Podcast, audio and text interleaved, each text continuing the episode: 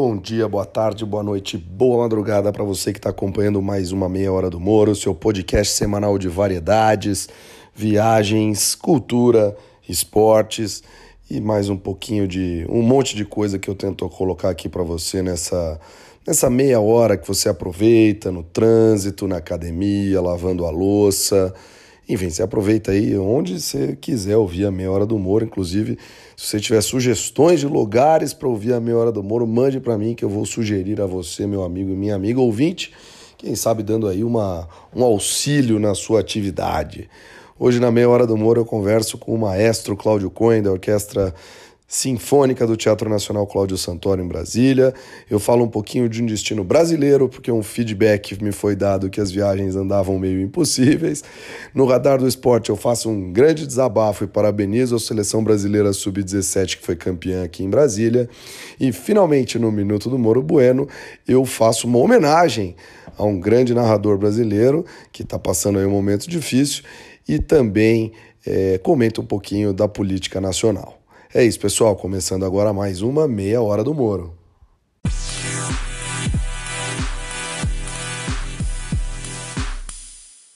Bom, gente, começando aqui nossa meia hora do Moro, era para a gente ter hoje a Pitadas do Sabor, né? Mas eu fiquei vendido no fuso horário italiano, então meu grande amigo Diego Calvi vai trazer essa Pitadas do Sabor semana que vem, junto com mais uma edição do Pílulas para o Seu Dinheiro. Semana que vem estaremos lotados de assunto, lotados de, de informações para você que escuta a meia hora do Moro. Aos vencedores dos presentes, temos quatro vencedores. Vocês serão avisados durante essa semana e eu entregarei pessoalmente a vocês assim que possível. E depois que eu entregar, eu peço até inclusive que mande um áudio para mim, para a gente colocar no ar, agradecendo, vendo como é que foi, só para dar aquela audiência, aquela ajuda para os ouvintes enfim, para dar aquela colaboração.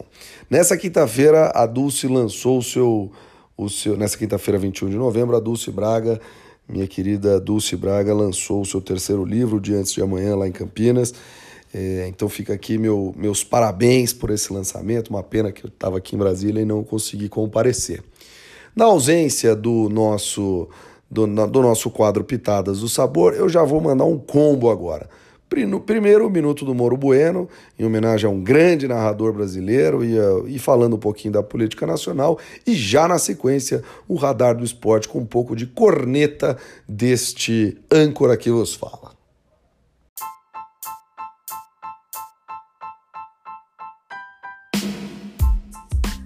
Assunto não falta. Bom dia, boa tarde, boa noite, boa madrugada, meu amigo, minha amiga que está escutando aqui o Moro Bueno. Aliás, é, o nosso locutor lá da meia hora do Moro disse: Eu vou falar no Moro Bueno. Meu amigo, Moro Bueno sou eu, não é você, não. Fique na sua aí, meu querido. Antes de qualquer coisa, gostaria de desejar toda a felicidade, toda a saúde do mundo, todo o sucesso para o grande mestre Carlos Eduardo Galvão Bueno, que está passando dificuldades lá no Peru, sofreu um infarto. Muita saúde para você, meu querido querido Galvão Bueno.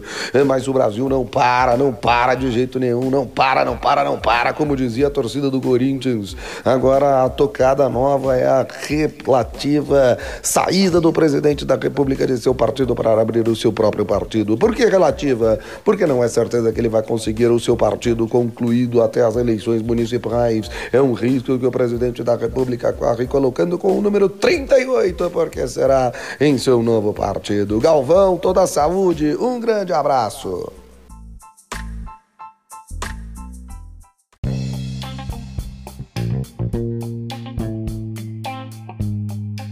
Radar de esporte de hoje, eu falo um pouquinho da Copa Davis, Copa Davis que nesse ano está com um modelo muito diferente. Ela foi comprada por uma empresa e está no seu modelo de finais lá na Caixa Mágica de Madrid. Olha, o radar do esporte é, é, é geralmente é para falar de um evento, uma coisa assim, mas hoje eu quero criticar esse modelo da Copa Davis. A Copa Davis já está na sua centésima oitava edição e perdeu todo o grande charme daquela coisa do fora de casa, do dentro de casa, melhor de 5 sets, sem tie break no quinto. Não sei se vocês se lembram, mas certa vez o Brasil foi jogar contra a Argentina lá em Buenos Aires e a partida do João Feijão Souza demorou mais de seis horas, é uma das partidas mais longas das, da história do esporte e perdeu todo esse charme. Né? De qualquer forma, os favoritos são Sérvia e, e Espanha, porque estão jogando com o Djokovic e com o Nadal. Mas fica aqui meu protesto nesse radar do esporte. Você que gosta de tênis e está ouvindo a meia hora do Moro, dê a sua opinião, vamos conversar sobre isso, porque é realmente um grande absurdo que fizeram com a Copa Davis. Além disso, claro, os grandes, as grandes congratulações, o grande parabéns à seleção brasileira de futebol masculino sub-17 que foi campeã mundial no Bezerrão em Brasília, com um gol salvador do nosso Lázaro aos 40 e muitos do segundo tempo.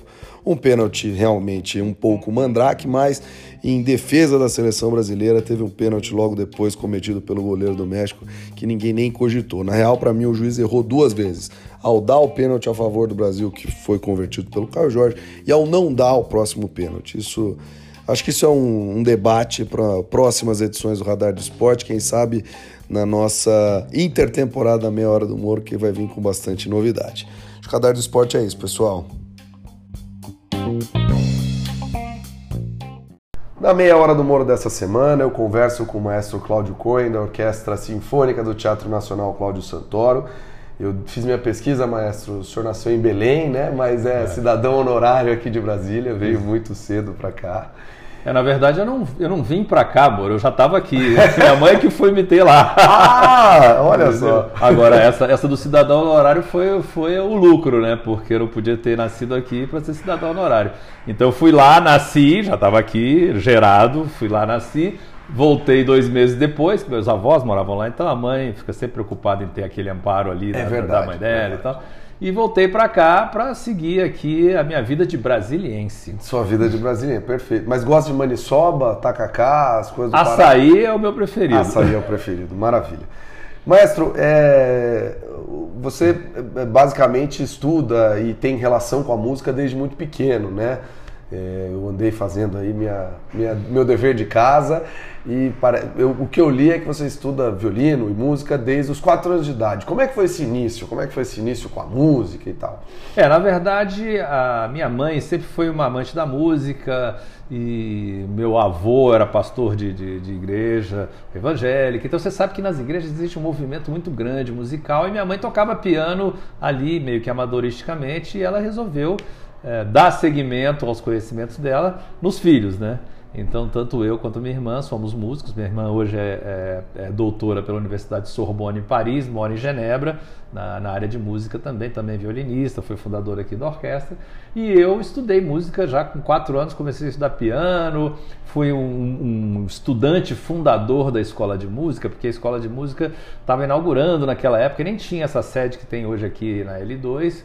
Então, desde o início, lá criança estudando música, estudei vários instrumentos, né? Estudei piano, estudei violão, estudei violino, é o meu instrumento principal, mas estudei percussão, enfim, todo esse universo que a, aquela, aquelas escolas proporcionavam naquele momento.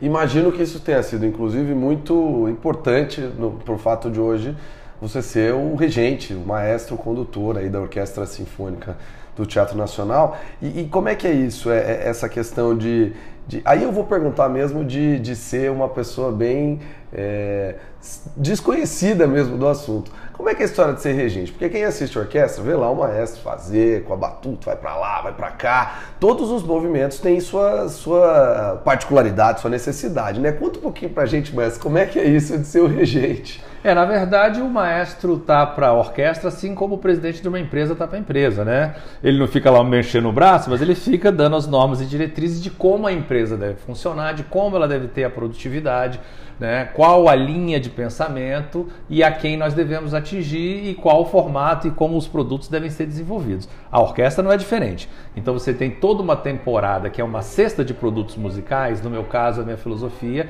é uma filosofia de diversidade, certo. sobretudo porque a gente está em Brasília, que é uma cidade de diversidade não só nacional, porque você tem pessoas do Brasil inteiro, mas internacional, porque você tem aí 140 representações Sem diplomáticas. Dúvida. Então é uma oportunidade muito grande de você criar uma diversidade, uma linha de diversidade nos produtos da tua temporada, né? Você está falando do balançar o braço, mas na verdade o maestro é, é a gestão de uma instituição musical de um produto que é entregue à população. O, o, aquela, aquela administração que ele faz ali no, na hora do ensaio, na hora do concerto, é um dos elementos né, que fazem com, com que a instituição tenha sucesso ou não.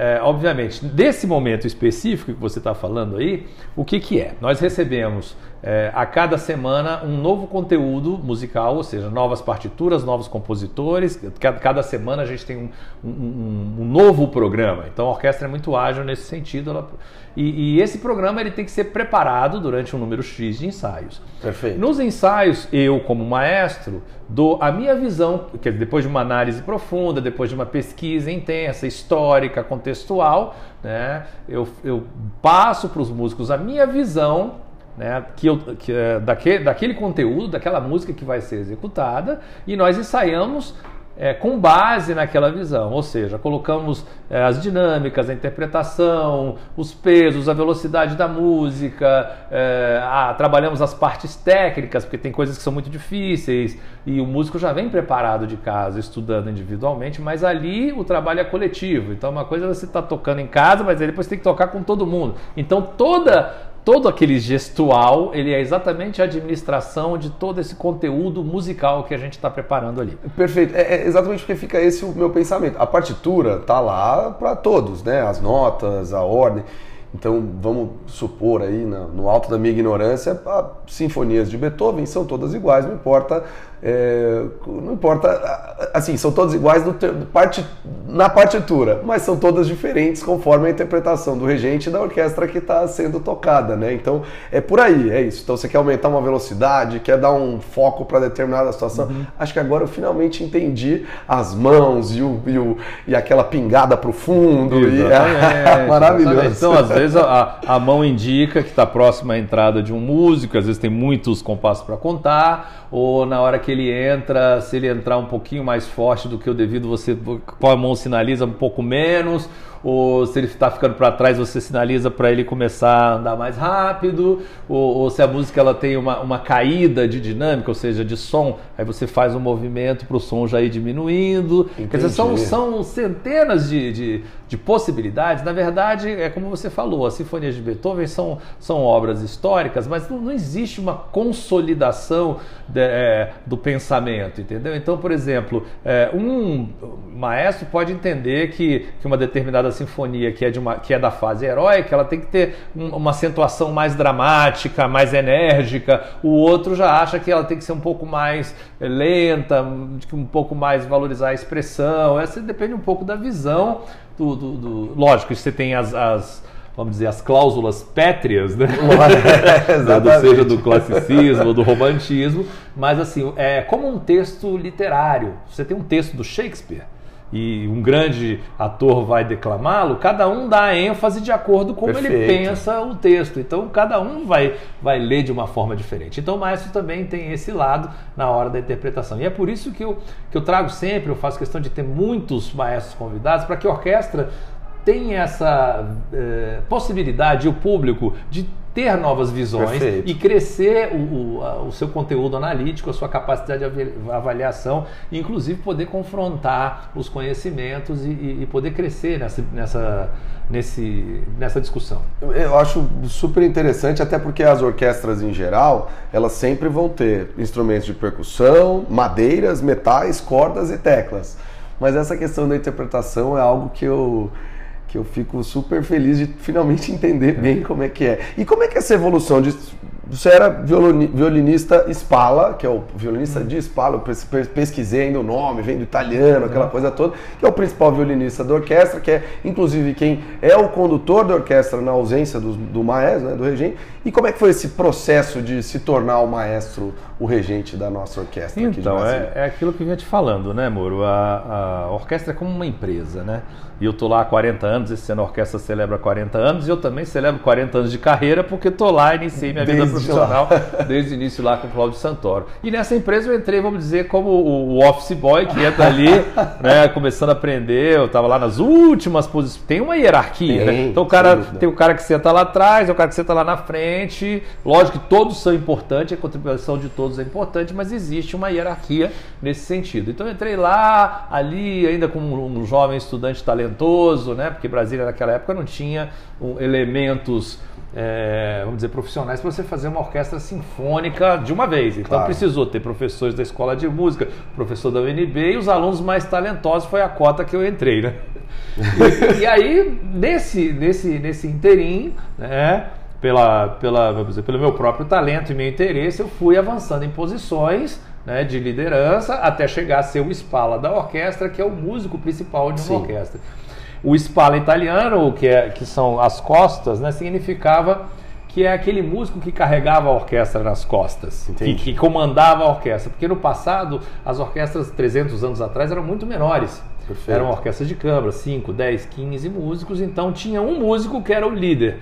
A figura do maestro começou a surgir na medida que a orquestra cresceu tanto que os pontos de, de, de, conexão ou de contato entre os músicos foram se distanciando de uma maneira tal que precisou ter alguém para unificar pra... basicamente o tempo para andarem junto. E aí, a partir disso aí, essa figura se tornou a pessoa que comandou todo o espetáculo.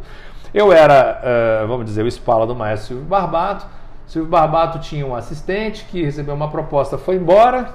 Depois ele convidou um outro maestro assistente, tinha uma outra proposta, foi embora, eu não pensava em ser maestro jamais, não estava nos meus planos. E aí ele olhou para mim assim e falou: Olha, você é o Spala, você que vai ser meu assistente, se vira.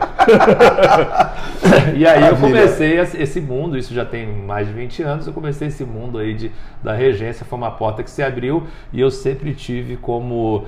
É, princípio, quando a porta se abre, entre, entre. não, não, não perca a oportunidade. É verdade. Maestro, eu sei que o senhor já, já, já é, conduziu orquestras pelo mundo, então eu vou deixar a pergunta, vou para o momento viajaria aqui que eu vou falar do Vietnã, mas eu deixo a pergunta: qual foi a orquestra fora do Brasil, fora daqui de Brasília, mais bacana que o senhor já conduziu e por quê, assim, para a gente continuar o nosso papo? Daqui a pouco a gente volta.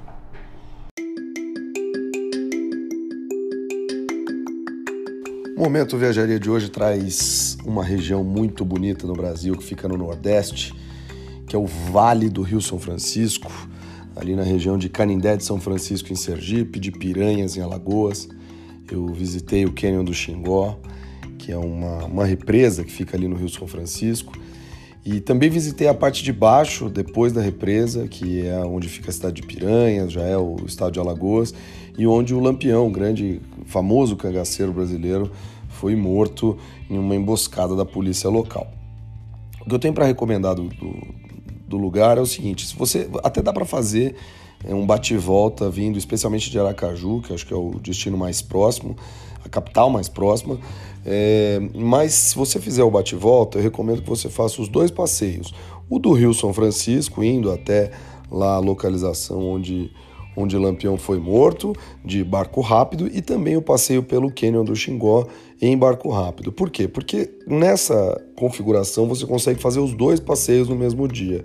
Do contrário, pegando um catamarã, por exemplo, no canyon do, do Xingó, você só vai conseguir fazer um dos dois passeios, porque o catamarã demora bastante, enfim, então você vai ter que dormir lá em Carindé de São Francisco ou em Piranhas. Então acho que o ideal, se você não tem muito tempo, é fazer, acho que a principal dica que eu posso dar é essa, você pegar os dois barcos rápidos. O barco no Canyon do Xingó é super bacana, ele te leva em todas as piscinas que eles montam por ali, ele te leva nas grutas, ele consegue fazer o passeio completo, um lugar muito bonito. Consegui nadar no Rio São Francisco, tinha sido uma promessa que eu tinha feito lá atrás, quando eu passei na, na Faculdade de Direito do Lago São Francisco, e consegui também visitar onde o Lampião foi emboscado, né, onde ele sofreu emboscado. Foi uma bela caminhada pela Caatinga enfim, eu acho que foi um passeio bem bacana, que dá para fazer as duas conexões. É um destino no Nordeste muito legal, que você tem muito de sertão, tem muito de história, tem muito do Rio São Francisco, que é talvez o mais importante rio brasileiro totalmente dentro do Brasil. É isso, pessoal. Voltamos aqui com o maestro Cláudio Cohen. E aí, maestro, qual foi o, o local mais bacana, mais diferente, mais impactante, sei lá. Que Bom, o já... local mais diferente, assim, mas de altíssima qualidade, foi, eu me lembro de uma experiência é, de um ano do Brasil, no Catar, em que eu fui convidado para dirigir a Orquestra Filarmônica do Catar em Doha num concerto onde a gente tinha música brasileira e também um pouco do, do clássico universal, até que eu me lembro, eu regi uma sinfonia de Dvorak, Sinfonia do Novo Mundo, e Baquianas de Vila Lobos, Carlos Gomes e, e, e tudo mais. E realmente é, foi, foi muito interessante, porque o país é, um, é, uma cultura totalmente islâmica, apesar de toda a modernidade daquelas torres e tudo mais, e a orquestra era uma orquestra super bem paga, aquela orquestra assim que, que é contratada a peso de ouro, né, com tudo assim, equipamento de primeira, um teatro, etc. E 35 35 nacionalidades de diferentes músicos. Puxa Ou seja, vida. tinha músico do mundo todo, até só não tinha músico do Catar, porque eu acho que não é uma tradição deles. Pois é. Mas assim, tinha, tinha, então foi uma experiência muito interessante, porque é uma orquestra de um nível altíssimo, porque assim, são selecionados a dedo na Europa, na, na Ásia e tudo mais. E, e, foi um trabalho muito importante de excelência, não só excelência musical, mas a excelência estrutural também, de funcionamento e orçamentária e tudo mais. Então realmente foi muito bom. Mas já dirigi orquestras na Áustria, na Alemanha, eh, em Portugal, na Hungria, enfim, na Muitos América do Sul, no México, várias vezes nos Estados Unidos, são mais de 20 países e, quase 50 orquestras, por enquanto isso vai crescendo, né? Estou dirigindo fora do Brasil, fora as brasileiras. Eu já dirigi lá na OSPA, já dois concertos lá. Ah, tá certo, legal.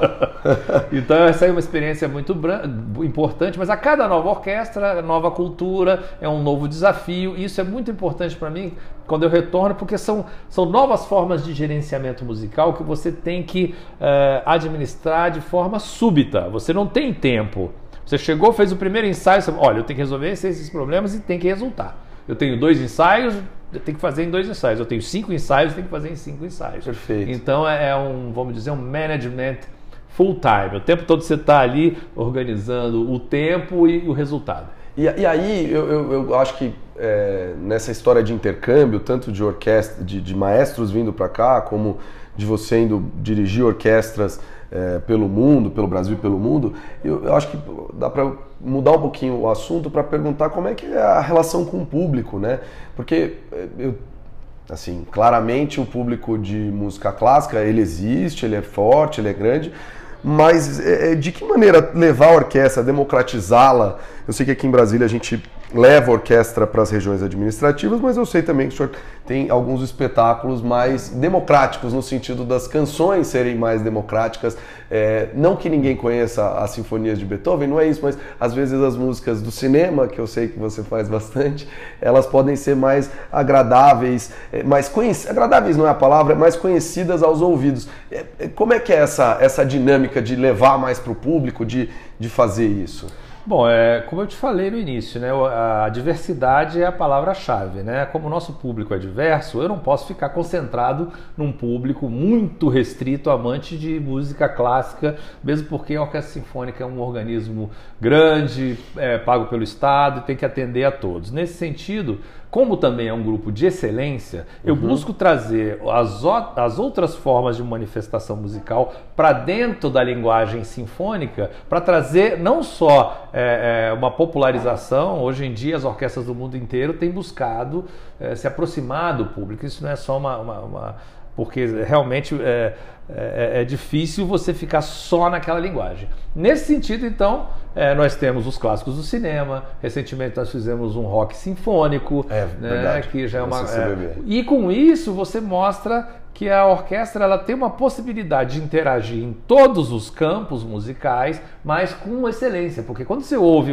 uma, uma, uma transcrição de um rock ou de uma, uma canção popular no modo sinfônico, até do samba, nós temos um disco que é, que é muito interessante, são clássicos do samba. Que legal. Né? É, aquilo ganha uma qualidade, ganha uma beleza e uma força, um impacto muito grande. As plateias realmente é, se impressionam. Com isso, você conquista também para o repertório tradicional. Eu não me esqueço que nós fizemos um ciclo Beethoven, vamos retomar isso em breve, porque 2020 é o, é o grande ano do Beethoven, 250 anos do nascimento, e o Beethoven era super pop. Os concertos de Beethoven foram oito concertos e estavam super lotados, as pessoas voltando para casa. Então é uma forma de você trazer o público também para a linguagem erudita mais é, é, tradicional. E recentemente eu fiz um concerto, acho que você teve até é, oportunidade de ouvir, da lá. música recente, aquela música de jovens compositores que estão fazendo as novas linguagens, às vezes experimentais. E a minha surpresa foi que o público gostou, gostou daquilo. Foi, foi Ficou super muito, muito bem impactado. Então, essa é a missão da Orquestra Sinfônica. A missão da Orquestra Sinfônica é desenvolver uma sociedade de forma cultural, intelectual, dando a ela a cidadania e a oportunidade de avaliar a sua sob uma determinada ótica, uma música de mais qualidade. É, maestro, até digo por experiência própria, um dos meus, uma banda que eu gosto muito, uma banda de heavy metal, Metallica, eles têm um, um álbum do, ano, do começo dos anos 2000 junto com a Orquestra Sinfônica de São Francisco. E é impressionante, porque as músicas elas ganham, eu não sei, elas ganham emoção, é, é, talvez o meu, meu disco favorito deles por isso, porque todas as músicas que eu já gostava, que eu já escutava, elas ganharam com violino, com prato, sei lá, com, com, todo, com tudo que estava é, é, envolvendo a orquestra, ganharam emoção, ganharam... E, e, aí é, é engraçado que foi junto com uma época na escola que eu tenho um grande amigo, um grande amigo trompetista, que hoje é regente também, Lima, Rafael Lima, um grande abraço para você. E, e aí eu, eu, comecei a ficar ainda mais familiarizado. Minha escola tinha aula de música, aquela coisa toda, mas eu comecei a me, me familiarizar muito mais com isso. Claro que continuei meio ignorante, não sei ainda um monte de coisa, mas eu acho que é, é isso que traz a parte do público, né? É, e maestro, grandes ídolos para você na música clássica, pode ser recente, contemporânea, pode ser do passado, maestros. Conta pra gente aí um pouco o que, é legal das pessoas ouvirem, o que, que você recomenda pra gente ouvir. Bom, eu acho assim que em termos de composição, Johann Sebastian Bach é um grande gênio da música e dos brasileiros, Heitor Villa-Lobos. Esse ano também estamos homenageando o Cláudio Santoro, que também é um, é um grande ícone da, da, nossa música. Mas para os intérpretes, os grandes maestros aí da história, eu gosto muito do, do alemão Herbert von Karajan, que foi um maestro que não só ele, ele, ele tinha a genialidade, o talento é, musical, mas também como gestor, foi um cara que revolucionou, foi o cara que mais gravou é, CDs, DVDs e trouxe assim para o mundo da música essa era digital né, de, de desenvolvimento na linguagem. Obviamente dos novos regentes, eu gosto do, do, Gustavo Dudamel, que é um cara jovem aqui da nossa região, da, da, da América do Sul, e, e, que despontou como um grande talento, e que hoje é o regente da Filarmônica de Los Angeles né, como do, dos artistas, é, dos performers, né, tem os históricos, uhum. Yasha Heifetz do violino, e do, dos populares, o David Garrett, que é um violinista que tem uma formação muito sólida, mas que toca popular também, enfim, são, são muitos né, a, a, as coisas da música que a gente gosta, os personagens musicais que são importantes para mim. E que a gente consegue ouvir na Hora do Maestro, que é o seu programa de rádio. Isso, a Hora do Maestro é um programa que tem feito um grande sucesso aí na Rádio Justiça FM 104,7 FM. É um programa diário, das 13 às 14 horas, das 21 às 22 horas, com reprise às 16 horas no sábado e domingo, ou seja, são 13 horas de programa semanais, 14 horas de programas semanais, onde nós apresentamos música desde a Renascença até a modernidade. Eu, obviamente eu falo um pouco sobre as obras dos compositores, mas assim, 90% é música.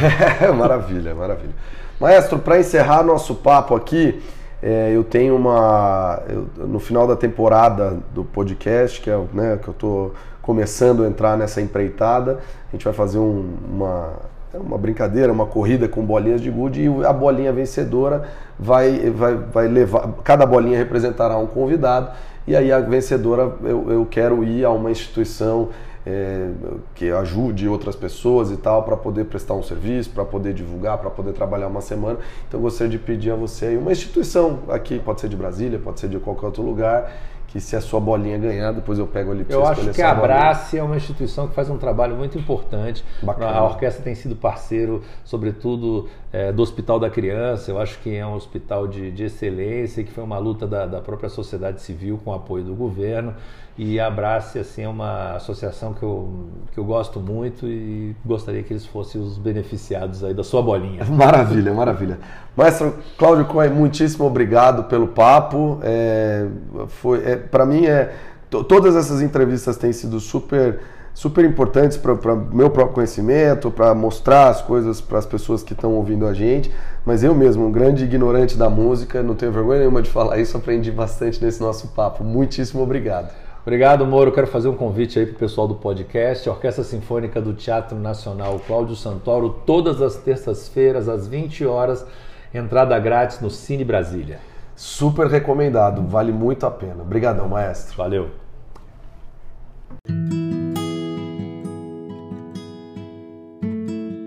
Gente, o que mais você precisa saber essa semana?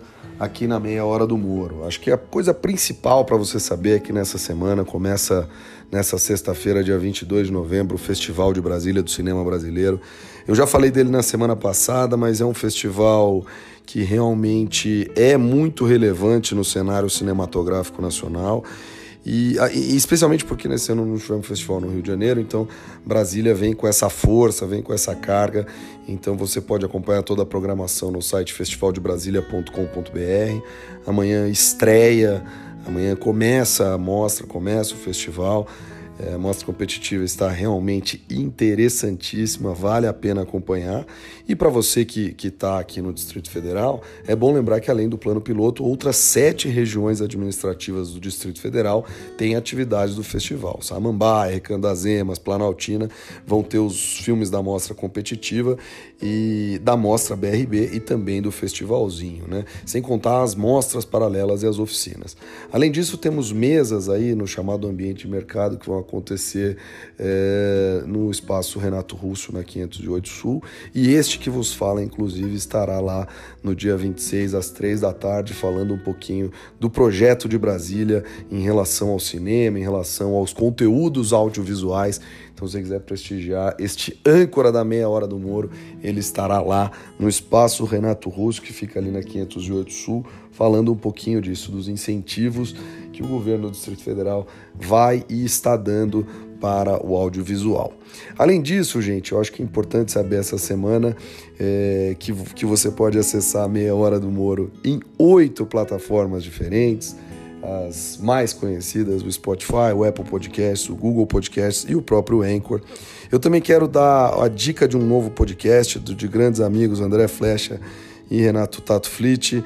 Eles estão fazendo aí o última rodada. Vamos ver se na última rodada do Campeonato Brasileiro eles não fazem é, uma pontinha aqui para o nosso radar do esporte. É, vale a pena, eles têm comentários bem, bem pertinentes sobre as rodadas do Campeonato Brasileiro, acho que são bem legais. Também não posso deixar de, de pedir a vocês que acessem o Instagram, arroba meia hora do Moro, o Twitter, arroba meia hora do Moro. Pode me cobrar tweet, que a partir dessa semana eu vou conseguir voltar aos tweets com força máxima. E também lembrando que nessa semana, dia 20 de novembro, foi celebrado o Dia da Consciência Negra é, em todo o Brasil, mas em alguns lugares houve feriado.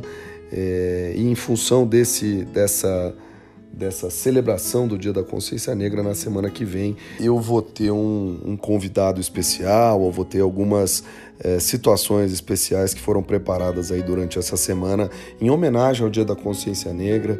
É, eu, como um homem branco e aquela coisa toda, é, sou claramente muito privilegiado e quero dar todo o espaço possível, ainda que eu não seja exatamente o arauto da da audiência, mas quero dar todo o espaço possível para a gente falar disso, falar de uma situação que até hoje é extremamente difícil, complicada, dura no Brasil.